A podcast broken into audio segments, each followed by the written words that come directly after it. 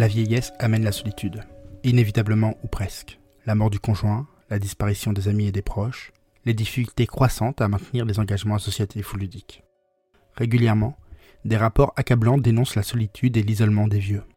Face à cette situation, déménager pour un habitat collectif, faire communauté et vivre ensemble peut sembler une bonne idée. Sauf que, sauf que d'une part, vivre ensemble quand on a été longtemps seul est compliqué. D'autre part, le besoin de lien est un besoin de reconnaissance parfois difficilement satisfaisable dans le cadre d'un collectif. Enfin, qui a dit que les vieux ont envie de vivre en collectivité? Bienvenue sur Sociogérontologie, le podcast pour comprendre les vieux. Aujourd'hui, on se demande si vivre ensemble est une solution efficace à la solitude. Et une fois n'est pas coutume, je vais être direct et radical. La réponse est non. Vivre ensemble n'est pas une solution efficace à la solitude. Pour trois raisons. D'abord, il y a un coût d'apprentissage à la vie collective. Deuxièmement, il peut être difficile d'affirmer son identité dans une communauté. Troisièmement, les vieux ne veulent pas vivre ensemble. Mais vivre ensemble est la seule solution qui leur est proposée pour sortir de la solitude. Nous allons regarder de plus près chacun de ces trois éléments, les expliquer, puis nous verrons que malgré tout, il nous est possible, nous, professionnels, d'agir pour que ces éléments ne soient plus un problème et faire que ce levier à notre disposition, la vie collective, satisfasse les attentes relationnelles des personnes âgées. Les vieux veulent-ils vivre ensemble? Commençons par la fin. Les vieux ne veulent pas vivre ensemble. Vous trouvez peut-être que toutes ces innovations d'hébergement collectif, de petites communautés, de résidences, d'habitat intergénérationnel, etc. est une bonne idée. Et c'est normal que vous le croyez. Tout le monde loue ses projets et engagements contre la solitude des vieux. Mais exception faite de la poignée de vieux qui veulent vivre dans un habitat communautaire, les vieux ne veulent pas vivre ensemble. A priori, rien de surprenant, puisque si leur désir était de vivre ensemble, ils le feraient plutôt que de rester seuls chez soi. Mais les choses sont celles-ci. Les vieux vivent seuls, se sentent seuls, et parfois cette souffrance est si forte qu'elle peut à elle seule justifier l'envie de quitter son domicile. Sauf que face à cette solitude, seule la collectivité leur est proposée. Eux cherchent juste quelqu'un à qui parler, quelqu'un qui les connaît et les reconnaît, quelqu'un qui leur accorde de l'attention. Alors, lorsque cette collectivité est finalement choisie, parce que seule sortie de la solitude qui leur est offerte, les vieux espèrent qu'elle leur apportera l'attention et les liens qu'ils recherchent. Mais pour l'instant, ils en doutent. Pour l'instant, le collectif fait davantage peur qu'autre chose. Pour l'instant, ils se demandent s'ils pourront être eux-mêmes dans ce groupe. Comment être soi parmi les autres? Si vivre ensemble fait peur, c'est parce qu'il semble difficile, voire très difficile, d'exister en tant qu'individu dans le collectif. Nous l'avons déjà vu, l'identité est plus que jamais bousculée dans la vieillesse. Ici, les craintes sont de deux ordres. Première peur, celle d'être perçu comme un vieux par les autres, et donc réduit à cette vieillesse dans le regard des autres résidents.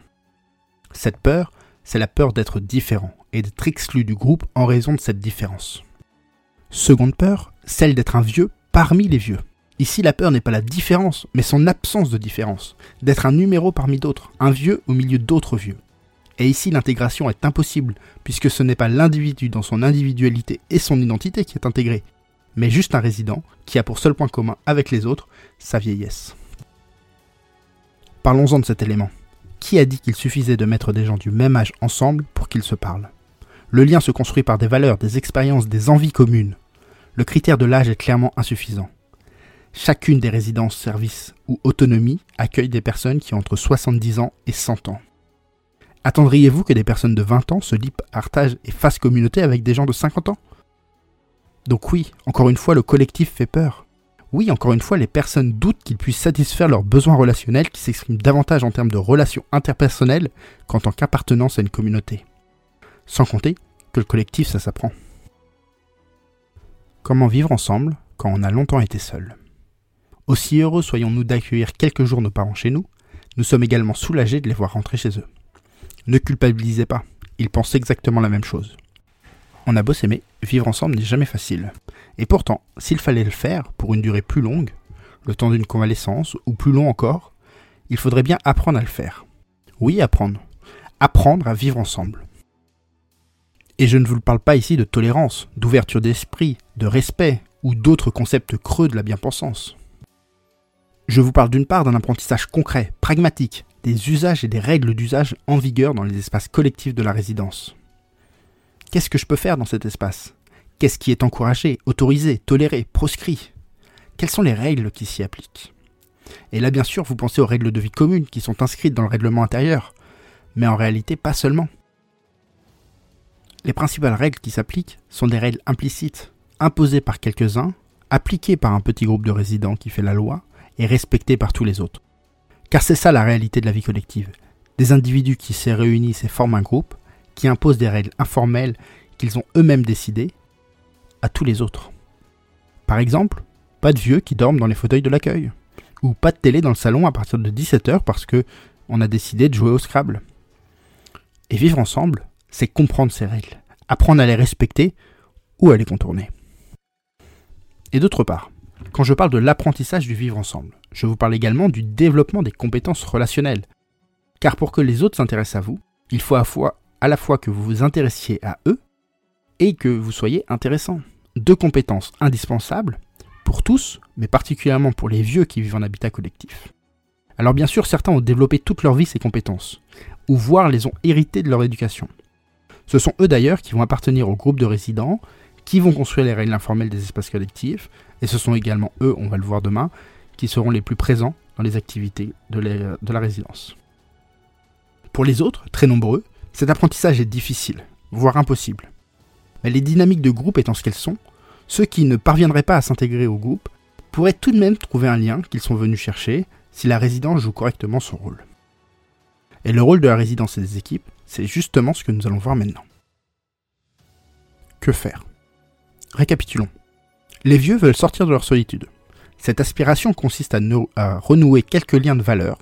La seule voie de sortie de cette solitude qu'on leur propose, c'est un habitat collectif qui propose des espaces communs et des activités en groupe. Ce n'est pas tout à fait ce à quoi ils avaient envisagé, mais sans doute que ce collectif offrira les relations qu'ils espèrent obtenir. Sauf que, Faire partie d'un collectif, ce n'est pas tout à fait ce qui leur apporte satisfaction. Et puis c'est difficile, il faut apprendre à vivre ensemble. Ce n'est pas donné à tout le monde, ni toujours efficace. Que faire alors, en tant que professionnel, pour satisfaire ce besoin de lien avec cet outil qu'on appelle collectif qui est à notre disposition? 1. En premier lieu, et je l'ai déjà dit, le collectif fait peur. À vos résidents comme à ceux qui aspirent à le devenir. Arrêtez de ne penser que collectif. Gommez le caractère correctif de votre plaquette de communication et remplacez-le par la possibilité de créer des liens forts. Idem au quotidien. Les animations ne sont plus l'occasion d'être ensemble, mais passer du temps avec un tel ou un tel. Le goûter n'est pas un moment de convivialité, mais d'intimité avec sa voisine.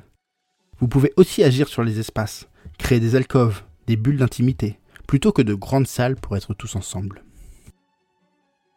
2 la personne craint que son identité ne soit noyée parmi les autres du groupe ou effacée par la collectivité. C'est le serpent qui se mord la queue. Réunis parce qu'ils sont vieux, ils n'ont d'autre chose que la vieillesse qui les lie. Or, certes, ils sont vieux, mais ils ne sont pas que ça. Ils ont bien d'autres attributs ou centres d'intérêt. Et là, un véritable travail de médiation doit être mis en place par les équipes pour en apprendre plus sur chacun des résidents et les aider à faire prendre conscience des liens qu'ils partagent sans même le savoir. 3. L'apprentissage du vivre ensemble n'est pas de notre registre, et malheureusement, je pense qu'il est difficile d'agir en ce sens. Pour autant, ce n'est pas si grave, car rappelez-vous que leur aspiration n'est pas le collectif, et ils ne veulent pas vivre ensemble. Leur aspiration est de créer quelques liens avec les autres. Et là, nous pouvons une fois encore faire ce travail d'entremetteur. Et puis, je n'en ai pas encore parlé, mais n'oublions pas que les liens que les vieux aspirent à construire, ce ne sont pas forcément des liens avec les autres résidents mais aussi avec leurs proches et surtout avec vous. Voilà pour aujourd'hui, encore une fois un épisode dense. Pensez à vous abonner et à le partager autour de vous. La prochaine fois, on casse le mythe de l'animation thérapeutique.